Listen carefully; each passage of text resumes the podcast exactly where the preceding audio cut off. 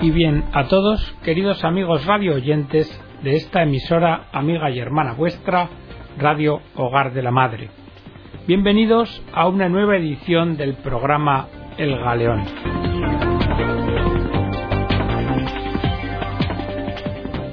En el programa de hoy vamos a reflexionar sobre el trabajo, el pecado y la salvación.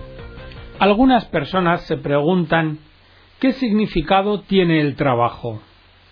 ¿Es un mero castigo? ¿Por qué tenemos que trabajar? ¿Por qué debemos hacer bien nuestro trabajo? ¿Por qué? Y si Adán no hubiera pecado, ¿también tendríamos que trabajar para vivir? Vamos a hacer unas reflexiones sobre esta materia con el padre Edmond Barbotín. Es un tema complejo el del trabajo vamos a tratar de reflexionar a la luz de la fe y de la experiencia común, con algunos pasajes fundamentales de la Escritura. Los relatos bíblicos de la creación denotan un maravilloso optimismo. En ellos, el Creador se complace en su obra, y los seres nacidos de la palabra divina parecen irradiar una silenciosa e intensa alegría de existir. El mundo se revela formando un orden y una obra de arte, como parte de un cosmos. Sin embargo, los relatos bíblicos coinciden en señalar que el mundo sin el hombre es algo inacabado, pues no había hombre que labrara el suelo. La naturaleza sin cultivo parece un desierto, un desierto que está muy por debajo de sus posibilidades. El mundo sin cultivar es un lugar sin presencia, sin palabra, sin iniciativa. Es un lugar sin acontecimiento, sin historia. Un mundo sin hombre no es un mundo. Y de ahí la resolución divina hagamos al hombre, como expresión de una voluntad de acabamiento. En medio de las cosas y de los animales que se limitan a estar ahí sin más, va a surgir una presencia y una presencia que recibe el poder de extenderse por la fecundidad hasta los confines del universo terrestre. Sed fecundos y multiplicaos, y llenad la tierra. Es el mandato divino. En dependencia del Creador, la humanidad se convierte en fuente de vida para sí misma. Su expansión debe operar una primera conquista del mundo. La presencia del hombre en el mundo no debe ser meramente pasiva, el mandato de Dios, llenad la tierra y sometedla, es claro. Y aquí la fecundidad aparece como condición de dominación. Una humanidad poco numerosa o demasiado dispersa no puede imponer su ley a los reinos inferiores. La Biblia presenta al hombre como el jardinero del universo. Yahvé Dios plantó un jardín en el Edén, colocó allí al hombre que había formado, Yahvé Dios tomó al hombre y le dejó en el jardín de Edén para que lo labrase y cuidase. La vocación del hombre en el mundo consiste en cultivarlo, lo que comporta a la vez explotación y conservación. Allí donde la cultura destruye la naturaleza, aquella se está destruyendo a sí misma. Y cultivar el mundo es trabajar. El trabajo humano subyace en todo el texto bíblico. Incluso algunas especies de animales como los castores, las hormigas o las abejas muestran semejanzas sorprendentes y admirables en su comportamiento, aunque sea puramente instintivo, con lo que es y significa el trabajo humano. La iniciativa inteligente en la que el espíritu y la mano actúan de mutuo acuerdo y al unísono es sólo propia del hombre. El Creador confía los reinos inferiores sólo al hombre y le dice, domina en los peces del mar, en los pájaros del cielo y en todo animal que serpea sobre la tierra. La condición natural del hombre es precaria e indigente, y la multiplicidad de sus necesidades le impelen a obrar. Recolección, caza, pesca, agricultura, ganadería y técnicas multiformes proporcionan alimento y abrigo a la familia humana. Así, entre el hombre y el mundo se teje una red de relaciones extraordinariamente complejas en la que cada uno de los protagonistas es, alternativamente, dominador y dominado. La relación natural del mundo con respecto al hombre es de disponibilidad, de múltiples ofertas, pero también de resistencia ciega. Y la relación primera del hombre con respecto al mundo es de debilidad, pero también de voluntad de conquista, de lucidez dominadora hasta en la desgracia y en el fracaso. Y esta lucha cotidiana y milenaria debe, según la intención divina, aportar al hombre y al mundo una verdadera promoción. Bajo la mano y la mirada que le dominan, aquel desierto original primero se transforma, y en el lugar donde había silencio resuena una palabra. La soledad primitiva se llena de presencia y de acontecimientos, y así alumbra la historia.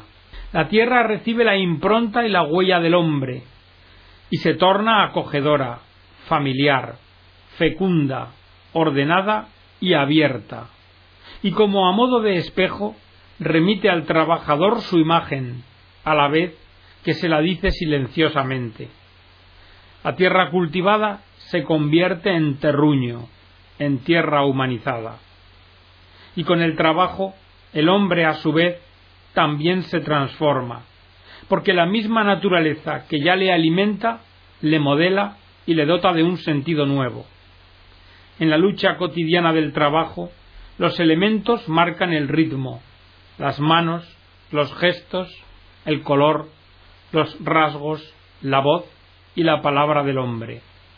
¿Acaso no evoca el acento del terruño un país, sus paisajes y sus paisanos? La relación entre el suelo y su dueño es tan íntima y estrecha que una tierra cultivada, trabajada y humanizada se convierte a su vez en humanizante. Y es hermoso que por medio del trabajo se opere este maravilloso intercambio. Con el movimiento de la mano y del espíritu el hombre se cultiva a sí mismo cultivando la tierra, las ciencias y las artes. Trabajo y cultura son inseparables, como lo son el anverso y el reverso, o como lo son el coste y el beneficio. Trabajo expresa sobre todo el sudor y la fatiga inherentes al esfuerzo creador. Cultura hace referencia al grado de identidad y de sentido que adquiere el hombre trabajador. La promoción del hombre es uno de los fines esenciales del trabajo. Es ella la que permite superar el ciclo fatal, trabajar para comer, comer para trabajar. Con pleno derecho exige el hombre por su trabajo no sólo un tener más, sino también un ser más el trabajo encierra en sí un carácter social. El trabajo nos compromete en nuestra relación con el otro, con el prójimo. Pero este carácter social del trabajo sólo aparece claramente tras la caída del hombre en el pecado. Pero a diferencia de esta relación interpersonal, la relación del trabajador con Dios sí que aparece ya desde el principio y acentuada con fuerza. El relato bíblico nos enseña que el dominio que el hombre ejerce sobre las criaturas inferiores se recibe de Dios, que por él y desde él obtiene el hombre el derecho de toda cultura. Será por tanto en dependencia de Dios y en colaboración con él como se ejercerá este derecho y este deber. Y, tras el trabajo, el descanso el autor sacerdotal, al distribuir el relato de la creación en un marco temporal semanal que concluye con el descanso divino el séptimo día, pretende inculcar el precepto sabático. Después de seis días de trabajo, el hombre apartará su mano y su espíritu de las tareas cotidianas para tornarlos hacia Dios. Este descanso y la conversión que le sigue tienen la virtud de mantener al hombre en la verdad de su dependencia radical de Dios. En otros términos, la cultura del hombre y del mundo es tributaria del culto a Dios. Es por la confesión de su dependencia y en ella, es por el culto y en él, como la cultura llega a su verdad más profunda. El descanso sabático o dominical devuelve al hombre efectivamente a su verdad original. Con el trabajo cotidiano de todos los días, el hombre termina por hacerse esclavo de las cosas, sobre todo de esa especie de sucedáneo de todas las cosas, de esa confusión de todos los valores y cualidades que se llama dinero. El hombre necesita apartarse del mundo para reconocerse su dueño y señor en el ocio y en el paseo festivo, y para contemplar con el mismo Dios que este mundo es hermoso y que es un mundo bueno. Por el descanso, el hombre se abre al otro como persona, revela su dimensión misteriosa y gratuita y personal. En las relaciones laborales, el trabajador corre el peligro de identificarse de tal manera con su función que no valga más que para y por su rendimiento económico. Aquí, el descanso rompe y relaja esta relación laboral y devuelve al hombre a sí mismo y al otro, a la familia, a los amigos, a los parientes. Más allá de todas las relaciones económicas, el hombre puede encontrar al hombre como tal. Por esto, el traje dominical es el signo que actualiza el retorno del hombre a su verdad profunda ante el otro, ante sí mismo y ante Dios. Pero regresemos ahora a los primeros padres, a nuestros primeros padres, Adán y Eva. Cuando sucumben a la tentación de ser como dioses, de decidir sobre el bien y el mal, Eva primero y después Adán ponen en cuestión y contestan realmente el dominio soberano de Dios hacen fracasar la voluntad divina sobre el mundo y sobre el hombre. Se rehuye la relación esencial que subordina el obrar humano a la voluntad de Dios. Y la cultura se sustrae al culto. Desde ese momento se pierde la familiaridad con Dios y la pareja humana es expulsada del paraíso. Esta ruptura de las relaciones primordiales con el Creador implica profundos y dolorosos trastornos en toda la condición humana, que a su vez permiten calcular y conocer mejor la gravedad de la ruptura con Dios, que se llama pecado. Por extraño que pueda parecer, las consecuencias del pecado se dejan sentir también en la naturaleza material, y ello porque es íntima la relación vital entre el hombre y el cosmos. Si bien la iniciativa de la ruptura con Dios parte de una fuerza telúrica, invisible y perversa, hostil tanto al hombre como a Dios, y que se representa como serpiente, la complicidad humana despliega sus efectos funestos incluso en el mundo. Queda establecida una hostilidad entre el hombre y su medio cósmico. Así nos recuerda el Génesis. Maldito sea el suelo por tu causa con fatiga sacarás de él el alimento todos los días de tu vida. Con el sudor de tu frente comerás el pan, hasta que vuelvas al suelo, pues de él fuiste tomado. Porque polvo eres, y al polvo tornarás. Si bien el afrontamiento cotidiano del mundo no pierde todo su valor de promoción, de acto cultural, y el suelo conserva un poder de fecundidad Aquí se enseña expresamente el carácter penitencial del trabajo.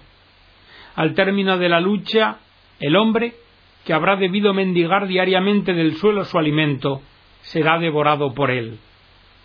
Dicho de otro modo, este mismo trabajo que, según la intención divina, era y es para el hombre, amenaza en adelante volverse contra él y lo que en principio no era más que una vía de acceso para lograr ser un ser más personal, se puede llegar a convertir en algo degradante. E históricamente así ha acontecido, porque ha habido múltiples inversiones o perversiones de que el trabajo ha sido objeto a lo largo de la historia. Baste pensar en algunos ejemplos. Desproporción entre las tareas y las fuerzas del trabajador. Recuérdese el trabajo de mujeres y niños en las minas. Cadencias excesivas que hieren los ritmos biológicos. Impotencia del trabajo para sostener al trabajador, como el labrador aferrado a una tierra que es ingrata en exceso como el asalariado mal remunerado. Mecanización de las tareas que termina por reducir al hombre a un estado robótico. Falta de interés en el trabajo que condena a un sinsentido, al absurdo práctico. Riesgos excesivos de accidentes. Carencia de responsabilidad fuera de las puramente ejecutivas. Y también, por otra parte, el trabajo puede conllevar trastornos psíquicos trastornos intelectuales, perturbaciones de responsabilidad, dificultades económicas y sociales de carácter mundial. Todo esto no son sino excesos que desnaturalizan el trabajo y vulneran el equilibrio del trabajador. ¿Y qué decir de los conocidos campos de trabajo, donde, de medio de producción, el esfuerzo se convierte, por una perversión diabólica de su sentido, en la técnica metódica de avasallamiento y exterminio? En contraste con los excesos del trabajo, aparece también y por otra parte el rechazo de la condición laboriosa o trabajadora común a todas las personas humanas y que encarna el pecado de la pereza. Existencia vacía sin objetivo empírico ni fin ideal. Repliegue del hombre sobre sus propias potencialidades que en la inacción termina por degradarse se trata aquí de una indiferencia ante la finalidad social del esfuerzo, una indiferencia a esa especie de identidad personal y personalizadora que confiere al trabajador su cualificación, es decir, indiferencia al orden querido por Dios. La existencia ociosa entregada al puro placer expresa en el fondo infidelidad del hombre a su verdad más profunda.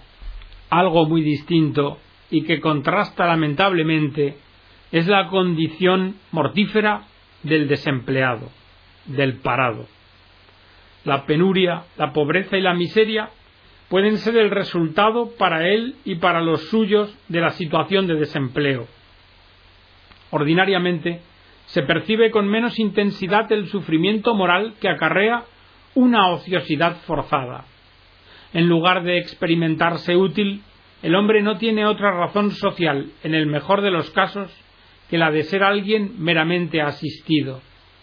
Sus capacidades de acción quedan baldías y los días, a fuerza de estériles, parecen un desierto. En este sentido podríamos decir que la vida del parado puede presentar cierta analogía con la vida del enfermo, porque tanto la una como la otra son pasivas, ociosas, átonas, ajenas a la vida de las personas activas y ocupadas. Parecen vidas marginales y carentes de sentido. Si las actividades de sustitución, como servicios benéficos o tareas culturales, no logran mantener el interés y el coraje de vivir, el hombre desocupado, el hombre baldío, puede llegar a desesperarse, a perder el tren de la vida. Y una cosa resulta evidente, estas heridas que afectan y que turban la relación del trabajador tanto consigo mismo como con el mundo, afectan igualmente y en forma profunda a la relación del hombre con los demás hombres. El trabajo no es nunca del todo solitario. Une o divide a los individuos, construye o destruye el grupo social. Trabajo, economía y sociedad son en sí inseparables el hombre puede utilizar el esfuerzo de otros hombres como instrumento de dominación o de enriquecimiento personal injusto. El hecho es tan frecuente en la historia que no son necesarias aquí ulteriores explicaciones. Por el contrario, lo que es más difícilmente perceptible y sin embargo resulta claramente afirmado en la enseñanza bíblica es que las heridas de las relaciones humanas en el trabajo son consecuencia del primer pecado de la ruptura original del hombre con Dios. El episodio de Babel ilustra ampliamente esta misma verdad. Los hombres se unen en un proyecto grandioso, en una especie de común desafío a Dios. La humanidad ambiciona convertirse en una superhumanidad. Seréis como dioses. La tentación primera ha renacido. Lo cultural quiere sustraerse a lo cultural. Esta ruptura de la relación con Dios supone también la ruptura de la relación del hombre con el hombre, y así comunicación y colaboración se hacen imposibles. Este episodio ilustra un hecho sociológico, la necesidad de la comunicación para la colaboración. Sin embargo, la lección fundamental es de carácter religioso. Sin un común reconocimiento del dominio soberano de Dios, el dominio del hombre sobre el hombre, las relaciones humanas en el orden social, económico y cultural quedan profundamente perturbadas y confundidas. En la intención divina, la caída es inseparable del levantamiento, el pecado del perdón y la figura de Adán, de la de Jesucristo. Cuando interpela al hombre pecador, ¿dónde estás? Dios revela su propósito de reconducirlo hacia Él y su designio de restaurar todos los valores implicados en el trabajo en un equilibrio nuevo y sobrenatural. La encíclica de Juan Pablo II, Laboren Exercens, aborda y desarrolla ampliamente todos estos problemas esenciales. Pero ahora lo que vamos a hacer es proponer algunos elementos que nos sirvan para meditar el tema que estamos desarrollando. La esclavitud del pueblo de la Alianza en Egipto y su liberación comportan una enseñanza preciosa. Israel es esclavo de Faraón y de un pueblo que no conoce a Yahvé. Por orden de Dios, Moisés pide a Faraón que permita a los hebreos salir del país de Egipto para ir a dar culto a Yahvé en el desierto. Sólo cuando Faraón y su pueblo, asolados por plagas, autorizan a Israel a dar culto al único Dios verdadero, sólo entonces el pueblo de Dios escapa de una explotación degradante. Los trabajadores esclavizados no podían ser liberados a menos precio. El culto al único Dios es poder de liberación y principio de justicia.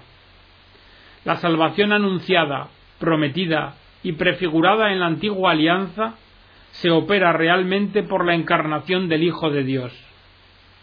Jesús salva al hombre al restaurar la dimensión religiosa e inaugura por su muerte y resurrección, el culto en espíritu y en verdad, culto que ya había anunciado a la samaritana. Y hasta aquí, queridos amigos, este artículo del padre Edmond Barbotín, doctor en filosofía y teología, que espero que haya sido de vuestro interés y os haya iluminado y aclarado el sentido que el trabajo tiene para el cristiano dentro de la voluntad de Dios. Que Dios os bendiga a todos.